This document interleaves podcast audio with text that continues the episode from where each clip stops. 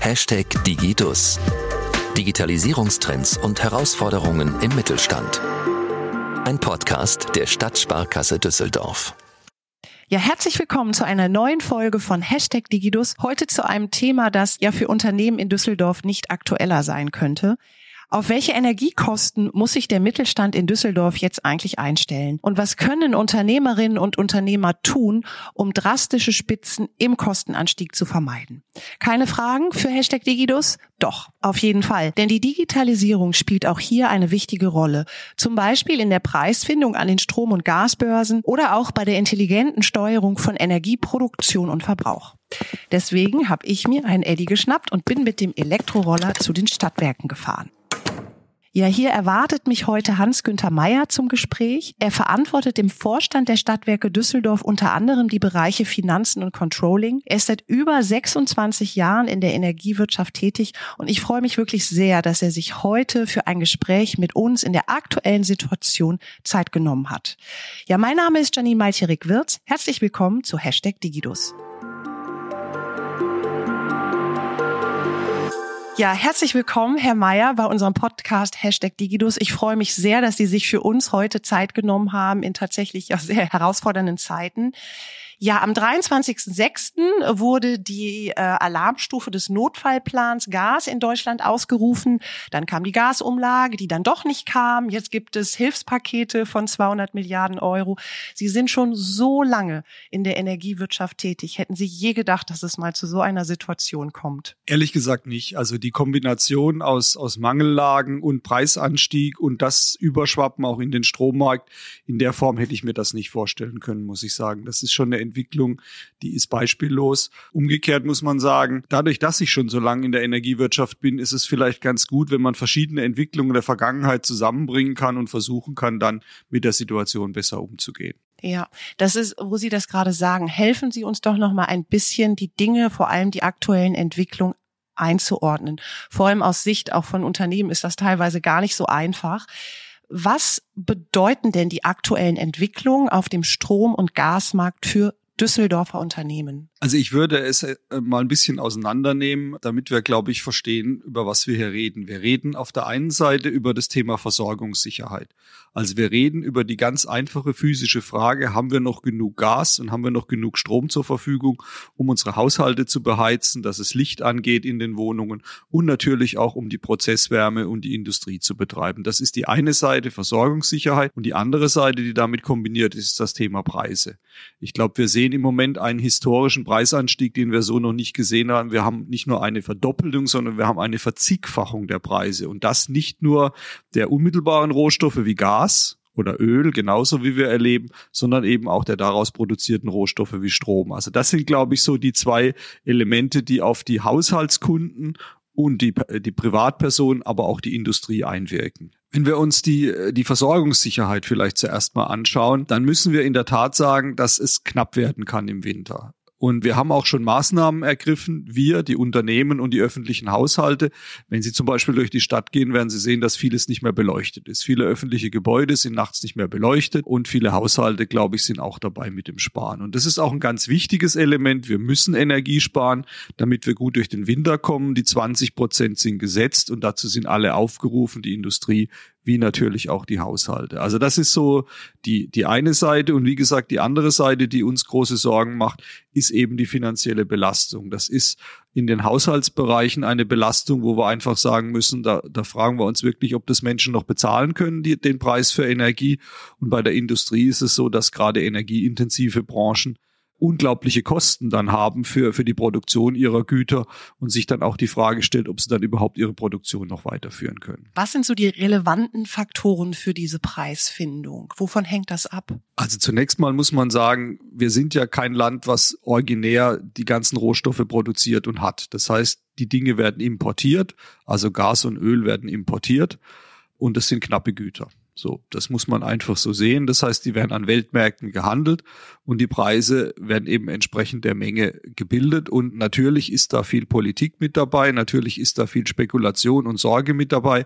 Aber im Kern muss man sagen, wenn eben keine Lieferungen des Erdgases aus Russland mehr kommen, was komplett an unser Pipeline-System angeschlossen ist, was komplett über 50 Prozent der deutschen Lieferungen ausmacht, dann liefern nur noch andere. Wir haben eine Verknappung von Leitungen, von Gas und dann geht der Preis natürlich durch die Decke und auch der Preis für die zukünftige Energie, weil das ist ja auch immer ein bisschen die Zukunftserwartung. Wird es besser werden? Aus welchen Gründen wird es besser werden? Und wenn man da keine Effekte sieht, dann bleibt der Preis hoch. Das ist, glaube ich, der, der Gasmarkt beschrieben und der Ölmarkt genauso, weil auch große Teil der, der, des Öls aus Russland kommt, aus äh, Raffinerien, die hier, die zum Teil auch im russischen Besitz sind und waren. Wenn wir den Strommarkt anschauen, haben wir eine etwas andere Situation. Zunächst mal ist es so, dass wir sehr knapp sind in der Stromproduktion. Die Erneuerbaren sind im Ausbau noch nicht da, wo sie sein sollten.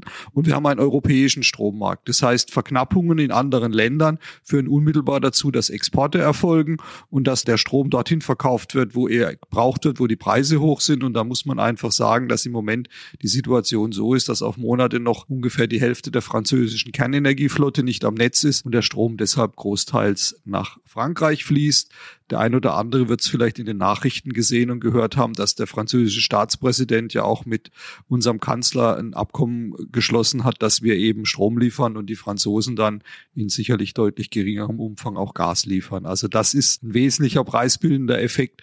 Und natürlich ist es dann auch so, dass wenn, wenn Strom knapp ist, es nur durch Kraftwerke in Deutschland produziert werden kann, die sehr kurzfristig verfügbar sind, wie zum Beispiel Gaskraftwerke und deren Produktion dann natürlich durch den hohen Gaspreis auch wieder entsprechend teuer ist. Was würden Sie sagen, worauf müssen sich denn dann Düsseldorfer Unternehmen so mittel- und langfristig einstellen? Also ich weiß, Prognosen sind immer schwierig, aber was würden Sie dazu sagen? Preisprognosen sind in der Tat schwierig. Für den mittelfristigen Bereich sind sie relativ einfach, weil wir ja Terminmärkte haben in, in Strom und in Gas, die aber aus meiner Sicht natürlich auch ein Stück weit von der Unsicherheit getrieben sind. Das heißt, eine langfristige Strategie würde ich im Moment auf Basis der Preissignale, die Sie an den Börsen sehen, nicht aufbauen um langfristig was sagen zu können, muss man sich überlegen, bis wann Frankreich wieder normale Zustände im Strom hat und bislang wir unser Importproblem aus, aus Erdgas gelöst haben. Das sind so die Punkte. Aber ich denke, die nächsten zwei bis drei Jahre werden wir mit dieser Knappheit leben müssen, werden mit hohen Preisen leben müssen. Ich glaube nicht, dass sie ganz so hoch bleiben. Aber im Kern ist das natürlich ein, ein, Stück weit Spekulation. Man muss dazu auch wissen, dass die Preise, die man sieht, natürlich nur für einen geringen Teil der Menge wirksam sind, weil ein Großteil der Preise sind ja auf Dauer eingekauft, auf Termin eingekauft und wirken auch in anderer Form. Also unsere Haushaltskunden zahlen natürlich noch lang nicht den Preis, der an den Börsen zu sehen ist, sondern sie profitieren von unserer langfristigen Einkaufspolitik. Mhm. Mm, ich weiß, dass ich Ihnen jetzt eine Frage stelle, die sicherlich sehr, sehr schwierig ist zu beantworten, aber ich stelle sie trotzdem. Was, und wenn wir jetzt nochmal den Blick auch auf Unternehmen und die Düsseldorfer Unternehmen richten, was empfehlen Sie Düsseldorfer Unternehmen derzeit, was sie tun können gegen diese rasant steigenden Preise? Also was können Sie jetzt tun? Was können Sie perspektivisch tun? Und was sagen Sie auch, welche Rolle spielt für Unternehmen die Digitalisierung dabei? Ich glaube, die Unternehmen sind schon hier sehr, sehr gut, was ihre Prozesseffizienz anbelangt. Trotzdem ist das immer ein Thema. Sie müssen sich Ihre Prozesse anschauen, Sie müssen sich anschauen, wie Sie Ihre Energie in den Prozessen verwenden und wie Sie das optimieren können. Schweren Herzens muss ich sagen, muss man natürlich auch prüfen, ob es im Moment andere Energieträger gibt, mit denen man auch produzieren kann. Also das Stichwort Umstieg auf Öl, so schlimm das auch CO2-mäßig ist, muss man sich anschauen im Moment. Das ist zumindest ein Backup. Und dann kann man sicherlich auch nochmal das Thema Energieeinsparungen diskutieren. Gerade im Verwaltungsgebäude ist da vieles zu tun. Und wir stehen da als Stadtwerke sehr gern äh, zur Verfügung, da zu helfen. Die Firmen wissen sehr gut, wie ihre Prozesse sind. Aber Thema Energie, glaube ich, sind wir Experten und können dann auch helfen, können was zu den Marktpreisen, Börsenpreisen sagen. Und da, wo feste Mengen eingekauft sind, können wir auch helfen, die rückverkaufen. Da kann vielleicht auch die Firma die ein oder andere finanzielle Entlastung mit uns zusammen realisieren. Ist übrigens etwas, was der Gesetzgeber jetzt auch aufgesetzt hat, dass wir die Unternehmen in die Richtung beraten und das tun wir auch sehr gerne. Das hat ja auch mit der Resilienz der Unternehmen zu tun. Ja, wir haben es gesehen, es war Corona, da ging es schon darum, welche Unternehmen sind resilient aufgestellt. Das ist jetzt sicherlich bei der Energiefrage auch so. Was sagen Sie denn, was kann es denn vielleicht auch zukünftig für andere Quellen geben, um das Thema Energie, Gas und Strom zu beziehen? Also wir sind ja insgesamt in Deutschland auf dem richtigen Weg. Wir müssen weg von den fossilen Brennstoffen, wir müssen hin zu den Erneuerbaren und das ist für Strom aber auch für, für Gas, was sie natürlich auf Dauer nicht 100 Prozent ersetzen können.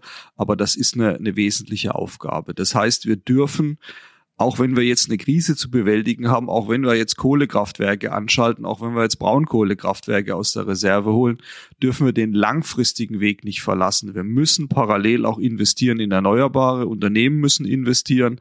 Äh, Privatleute müssen investieren, wir müssen da weitergehen an der Stelle, denn sonst haben wir eine Dauerkrise. Also der, der, der, der grundsätzliche Weg, ich kann mich noch gut erinnern, wie Herr Habeck das auch verkündet hat, unmittelbar nach Übernahme der Funktion, den dürfen wir nicht verlassen. Wir dürfen das nicht aus dem Blick verlieren, auch wenn im Moment natürlich für die nächsten zwei Winter die Krisenbewältigung im Vordergrund steht. Das heißt, wir müssen eben schauen, dass wir äh, mit, mit Erneuerbaren im Strommarkt sehr stark aktiv sind. Wir müssen schauen, dass wir im Wärmemarkt natürlich Energie einsparen Wärmebauung, Wärmedämmungen. Ähm, wir werben hier sehr für die Fernwärme, weil wir natürlich die Fernwärme sehr ökologisch produzieren können und das natürlich dann auch eine wunderbare Art der Wärme ist. Also das müssen wir auf jeden Fall weiter tun. Sie haben mir gerade eben ein Stichwort gegeben, dass wir den, den langfristigen Pfad, den dürfen wir nicht aus den Augen verlieren. Ich habe jetzt kürzlich gelesen, dass ähm, ja das Düsseldorfer Unternehmen Henkel mit Ihnen zusammen kooperiert, dass ja die industrielle Abwärme in das Fernwärmenetz der Stadtwerke gespeist werden soll mit dem Blick auf diese Kooperation in Sachen auch Klimaschutz und äh, erneuerbarer Energien und alternativer Energiequellen, was, was würden Sie sagen aus Ihrer Sicht, wie wichtig sind genau solche Kooperationen, solche Partnerschaften auf Stadtebene zwischen den Unternehmen, vor allem auch vor dem Hintergrund, dass es ja heißt, Düsseldorf soll 2035 auch klimaneutral sein? Also das ist, glaube ich, genau der Punkt. Wir brauchen da kluge Ideen, wir brauchen ein kluges Zusammenwirken von allen Akteuren, damit wir das schaffen. Das Beispiel Henkel ist ja ein, ein, ein ganz tolles Beispiel, weil wir einerseits ein, ein, renommiertes Industrieunternehmen haben, was hier einen Produktionsstandort hat, was auch eigene äh, Erzeugungsanlagen hat für Energie und das im Wesentlichen für Prozesswärme einsetzt. Und diese Prozesswärme die ist fürs Unternehmen wichtig, die hat aber eine Abwärme, die, die nicht genutzt wird. Und wir haben als Erste in dem großen Stil gesagt, wir können die doch ins Fernwärmenetz reintun. Und damit haben wir unsere Fernwärme eben erwärmt, weil dort niedere Temperaturen notwendig sind, aber es ist immer noch nutzbar, die sogenannte Abwärme. Und äh, das ist die Idee hinter dem Projekt mit Henkel. Das hat äh, relativ lang gedauert, weil es auch technisch nicht anspruchslos ist. Und da bin ich auch sehr dankbar, dass Henkel das mit uns macht. Da sind einige Umbauten nötig. Auch wir müssen im erheblichen zweistelligen Millionenbereich investieren, damit das funktioniert. Aber es ist eine geniale Möglichkeit, die Fernwärme grün zu bekommen, denn diese Abwärme fängt, fällt ja quasi CO2-neutral an, weil die Wärme ja schon genutzt wird äh, oder die, die Prozessenergie bei Henkel. Also insofern ist das ein tolles Beispiel, wie man mehrere Dinge miteinander verbinden kann. Erstens kann man die regionale Wirtschaft zusammenbringen. Finde ich, finde ich sehr spannend. Zweitens kriegen wir Ökologie und Ökonomie zusammen. Natürlich muss investiert werden, aber dann fällt die Energie quasi kostenlos an. Ja, es ist ein, ein Abfallprodukt. Ähm, und wir erreichen gemeinsam in Kooperation unsere, unsere Klimaziele. Und äh, ich kann nur sagen, die CO2-Emissionen werden dafür im Jahr mit 6.500 Tonnen reduziert. Das ist ein gewaltiger Betrag. Ja, und da freuen wir uns sehr drüber.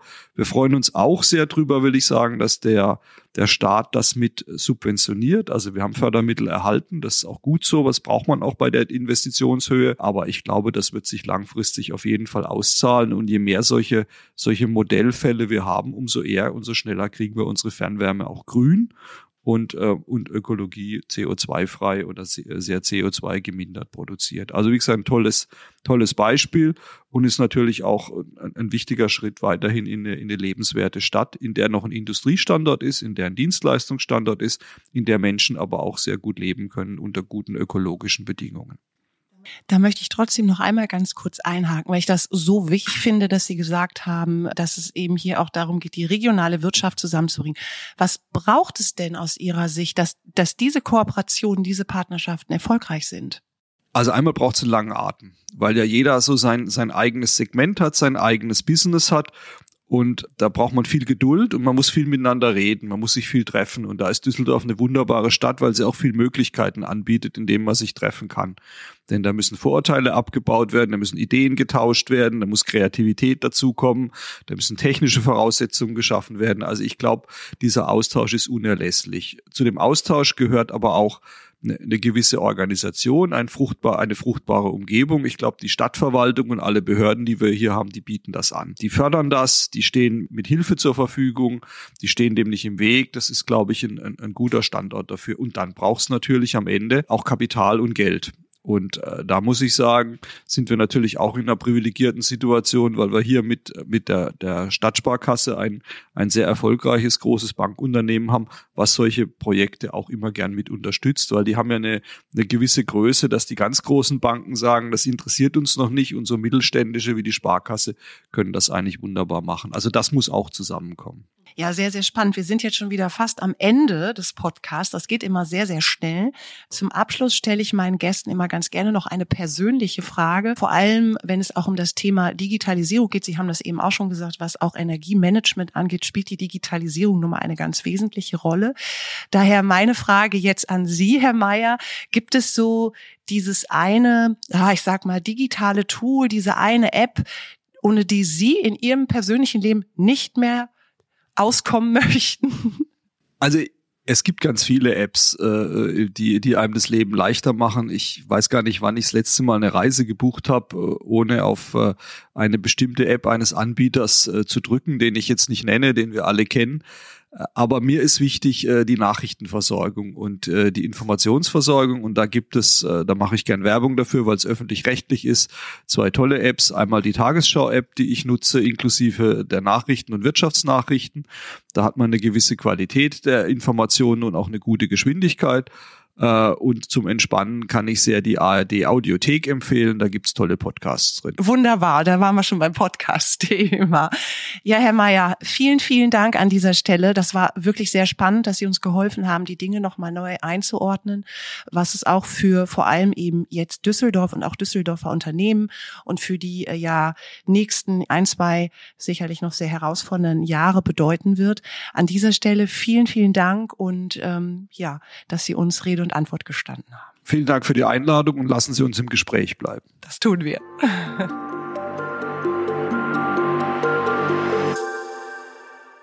Die kommenden Monate bleiben auf jeden Fall spannend. Wir können heute noch nicht sagen, auf welchem Niveau die Energiepreise in zwei, drei oder sechs Monaten liegen werden, aus welchen Ländern wir zukünftig unser Gas beziehen werden und ob sich neue Energiequellen erschließen lassen, um mittel- und langfristig unabhängiger zu sein. Die Stadtwerke Düsseldorf zum Beispiel arbeiten an Lösungen, die uns gemeinsam auf diesem Weg voranbringen werden, obwohl wir in Deutschland nur über wenige der klassischen Ressourcen verfügen. Wichtig ist, wir können mitmachen. Denn eins wissen wir. Das Energiesparen gehört zu den wichtigsten Ressourcen, die wir derzeit haben. Durch ein intelligentes digitales Energiemanagement können Unternehmen einen wichtigen Stellhebel in ihrer Kostenstruktur bewegen. Und parallel dazu arbeiten unsere Energieversorger und andere große Player am Wirtschaftsstandort Düsseldorf daran, extreme Preisspitzen zu vermeiden. Zum Beispiel, indem sie Energie durch Kooperation miteinander effizient für uns alle nutzbar machen und dadurch die Versorgungssicherheit stärken.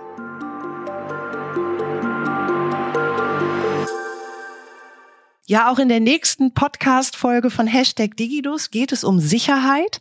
Seien Sie gespannt auf unseren Gast, der sich für unsere digitale Sicherheit stark macht. Und nicht vergessen, alle unsere Podcast-Folgen können Sie nochmal nachhören bei uns auf der Website der Stadtsparkasse Düsseldorf unter www.sskdüsseldorf.de slash podcast und Sie finden dort auch viele weitere Infos und Tipps zum Thema Digitalisierung im Mittelstand. Wir freuen uns, wenn Sie auch bei der nächsten Folge wieder zuhören. Hashtag Digidus. Digitalisierungstrends und Herausforderungen im Mittelstand. Ein Podcast der Stadtsparkasse Düsseldorf.